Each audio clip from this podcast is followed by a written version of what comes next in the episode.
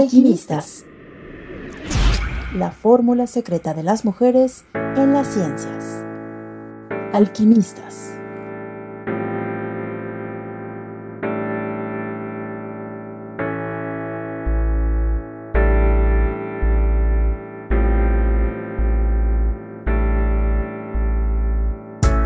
Julieta Ramos Loyo, psicóloga. Psicóloga con doctorado en neurociencias por la UNAM. Adscrita e investigadora del Centro Universitario de Ciencias Biológicas y Agropecuarias de la Universidad de Guadalajara.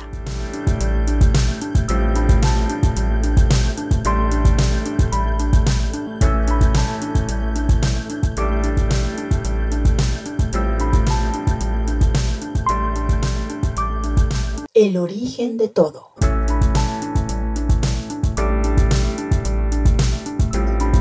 ¿Fuiste muy dedicada al estudio en tu juventud? Sí me gustaba estudiar, sí este, era dedicada en, el sentido de que, sobre todo, bueno, cumplía con lo que tenía que hacer y había algunas cosas que me llamaban más la atención, ¿no? que, que me eran más interesantes. Una de las cosas era, bueno, pues leía leíamos bastante en ese entonces, ahora no sé en la preparatoria, pero en ese entonces, pues eh, las materias de literatura, de lógica, de ética, pues sí había mucho de lectura de los clásicos, lectura de diferente tipo, aparte este, me interesaban las materias de química, eh, psicología, algunas materias relacionadas con la biología, la fisiología, la anatomía, entonces eh, enfocadas como en, el área de la salud.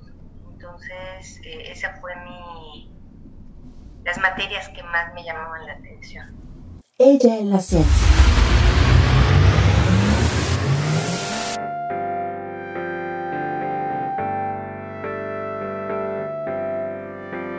¿Cuándo empezaste a pensar como científica? Pues la cuestión es de que eh, decidí estudiar psicología, aunque no estaba segura de si esta parte de ciencias eh, biológicas tenía que ver con la psicología, porque en ese entonces pues estaba como un poco más orientada a la psicología, psicología clínica, y pues yo no sabía que existía una relación entre la psicología y la fisiología. A mí lo que me interesaba era entender cómo funcionaba la mente. Esa fue la razón de por qué estudié psicología. Quería saber qué es lo que pasaba en el cerebro cuando nosotros pensábamos, cuando sentíamos, cómo se formaban todas esas eh, imágenes, Entonces, pues entro a mi primera clase de bases biológicas de la conducta en la carrera de psicología y dije, esto es lo que quiero.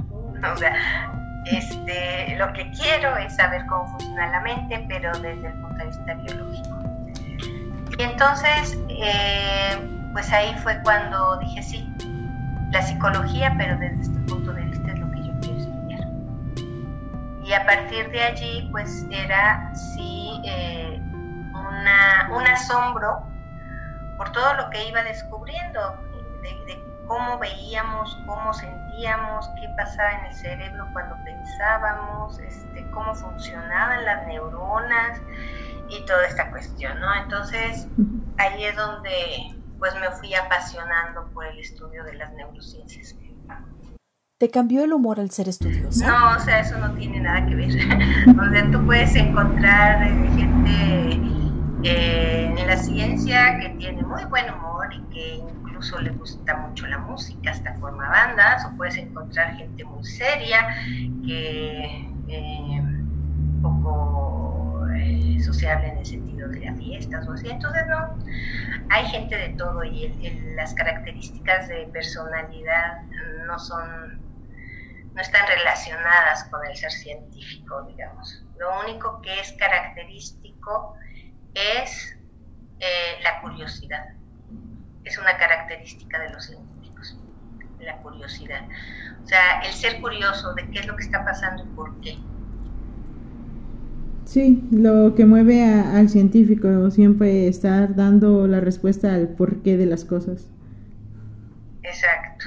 ¿Cómo es que se, se da, no? Y, tiene que ver con la observación y tiene que ver con la imaginación y tiene que ver con un poco el conocimiento de que vas adquiriendo sobre los procesos. Entonces, este, pues eso es lo que, lo que mueve al científico.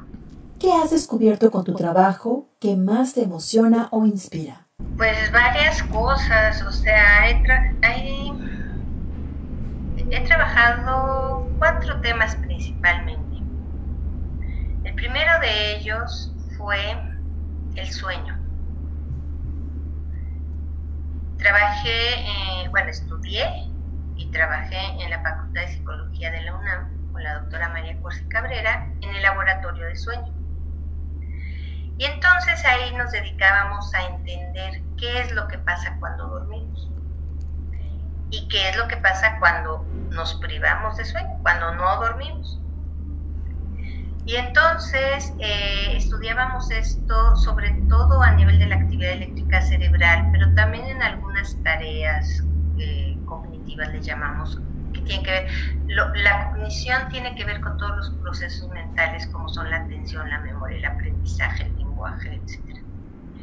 entonces, pues lo primero que veíamos es como cuando duermes, tu cerebro se organiza, se sincroniza y entra en un estado óptimo de funcionamiento. Cuando no duermes, hicimos varios estudios de privación de sueño, entonces tu cerebro queda desincronizado y, em, o sea, los dos hemisferios del cerebro no se sincronizan. Y hay una serie de eh, repercusiones, tanto a nivel de las emociones como a nivel de la cognición. ¿Esto qué quiere decir? Las personas cuando no duermen se vuelven irritables, se vuelven mm, inestables emocionalmente, ansiosas, por otro lado, les cuesta trabajo concentrarse, memorizar, atender, y eso pues tiene una serie de consecuencias en todo lo que hacen. Desde los eh, aspectos motores finos hasta procesos eh, complejos de la, de la cognición. Entonces, eh, el estudio del sueño fue muy interesante, o sea, estudiar todos estos procesos que pasan en el cerebro cuando, cuando dormimos y cuando no dormimos. Y también ahí empecé a estudiar acerca de las diferencias sexuales en el cerebro la conducta y las emociones. ¿Cómo una niña puede interesarse por saber más? Pues es eh, justamente cuando se preguntan cosas ¿sí? O sea, si de repente un niño dice, ¿y por qué cae un rayo? ¿De dónde salen los rayos? Y entonces el papá le dice, ah, pues de allá arriba del cielo. Y no le da importancia. Está matando su curiosidad y su imaginación. Si tratas de darle una explicación, eso la va a hacer que pregunte más y que le genere más curiosidad del por qué las cosas son como son. Entonces, eh, eso es algo que se puede fomentar. Cuando un niño te pregunta, ¿y cómo es que una plantita crece? ¿De dónde sale? Y entonces le empiezas a explicar a partir de las semillitas y la tierra y el agua y todo esto, y entonces se va a interesar en, saber. Entonces, eh, la curiosidad es algo que se puede alimentar en la medida en que tú le das importancia como papá o como maestro, como adulto que está guiando a un niño, y entonces le estás diciendo, es interesante que te preguntes estas cosas. ¿Sí? Y, y luego le puedes preguntar, ¿y cómo crees que pasa tal cosa? pues no sé, o a lo mejor él te da una explicación muy suya, y entonces eso lo estimula a que él mismo vaya buscando respuestas. Entonces creo que esto es interesante y a veces hay diferencias en la crianza en que pues, a los niños sí se les estimula y a las niñas no. Eh, entonces ahí eh, el tipo de, juguetes que se les dan, por ejemplo, ¿no? A los niños les dan mucho cuestiones para armar, cabezas, etcétera. Y a las niñas, pues antes, ahora ya no tanto las muñecas y los juegos de té, no era clásico y pues eso no estimula la imaginación realmente, o sea, no estimula la creatividad. ¿Sí? Este, entonces se estimula también eso, a partir de la manera en la que eh, aproximamos a los niños al conocimiento. Que no sea porque hay que tienes que aprender esto de memoria, sino a ver por qué, qué está pasando, qué significa, de qué manera se podría dar de otra manera? ¿Cómo podrías eh, hacer esto? Y entonces de esa manera se puede estimular.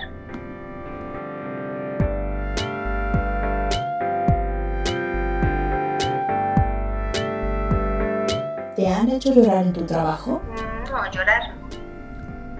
O sea, es emocionante, es este, interesante, es apasionante a veces genera mucha ansiedad, este, pero em, es, un trabajo divertido en el sentido de que no te aburres. Nunca, hay, nunca es lo mismo, porque siempre hay cosas nuevas que saber, cosas nuevas que pensar, eh, imaginar, crear, eh, reflexionar entonces no te aburres. No es un trabajo aburrido definitivamente. ¿Sí? Entonces, en ese sentido, pues la verdad es que soy privilegiada porque hago un trabajo que me gusta y que me estimula y que me ayuda a crecer. A las científicas que te antecedieron, ¿qué les dirías? Pues gracias. Gracias porque abrieron un camino que no existía. O sea, era un camino eh, muy difícil porque pues todavía los años 50, 60, 70, pues básicamente eh, pues era el dominio de los hombres, ¿no? Entonces em, era difícil pues abrirse paso como científica, todavía, pero eh, en ese tiempo pues, pues las mujeres que me antecedieron, en particular mi maestra, la doctora María Corsi, pues le estoy muy agradecida por eh, pues, su, enseñanza, no solamente académica, sino a nivel de formación personal y de acompañamiento y de amistad. Entonces, eh, creo que fue importante pues esa generación de mujeres que generó muchas cosas, no solo a nivel de la ciencia, a nivel social en general. Y creo que hay que reconocerlas.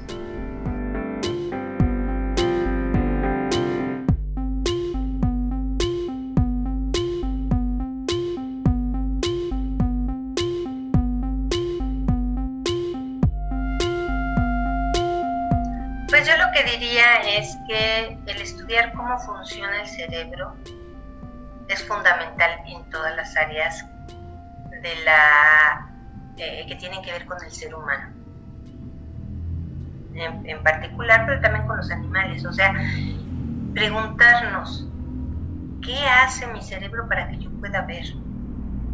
Para que pueda caminar, para que pueda sentir, para que puedan este, pensar, imaginar, crear, tocar un instrumento, bailar. Eh, todo lo que hacemos, absolutamente todo, tiene que ver con el sistema nervioso. Entonces, a veces queremos hacerlo a un lado diciendo, ¿y eso para qué lo quiero yo saber?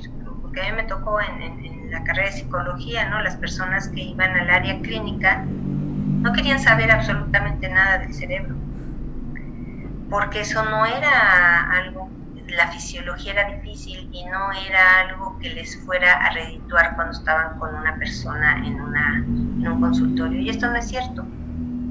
Si tú tienes conocimiento de qué pasa en el cerebro cuando una persona se deprime, o en un niño que tiene trastorno por déficit de atención, y sabes qué hace el medicamento en su cerebro y tienes idea de lo que este, la esquizofrenia a nivel del cerebro o de lo que significa, em,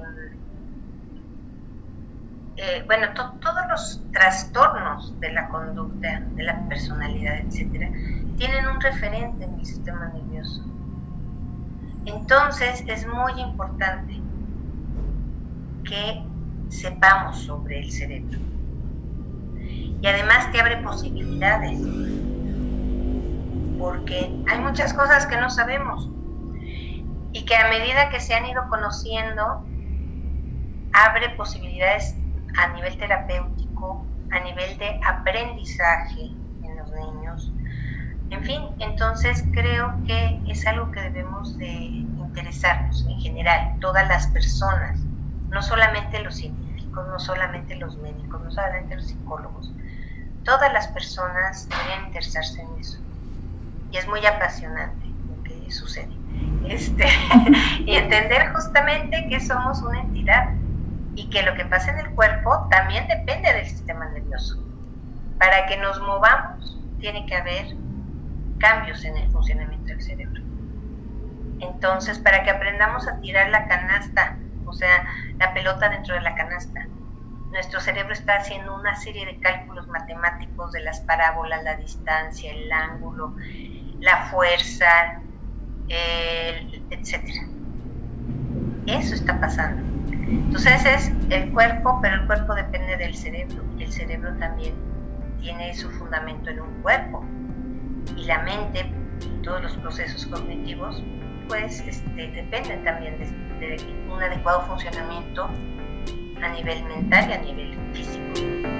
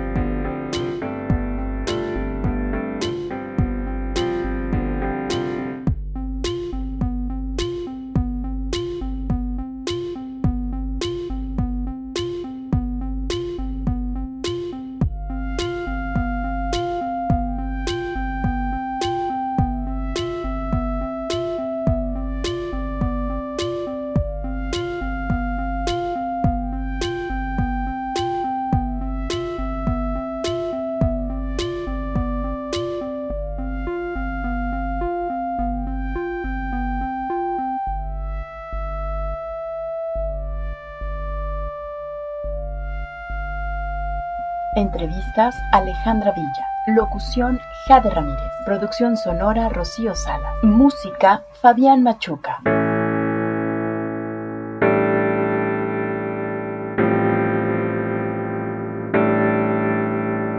Una producción de gestión cultural en red AC y perimetral.press, con el apoyo de la Coordinación General de Comunicación Social de la Universidad de Guadalajara.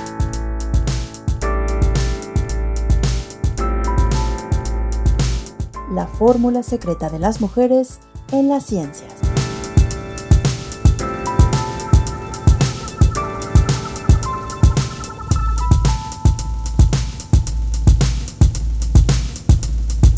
Alquimistas.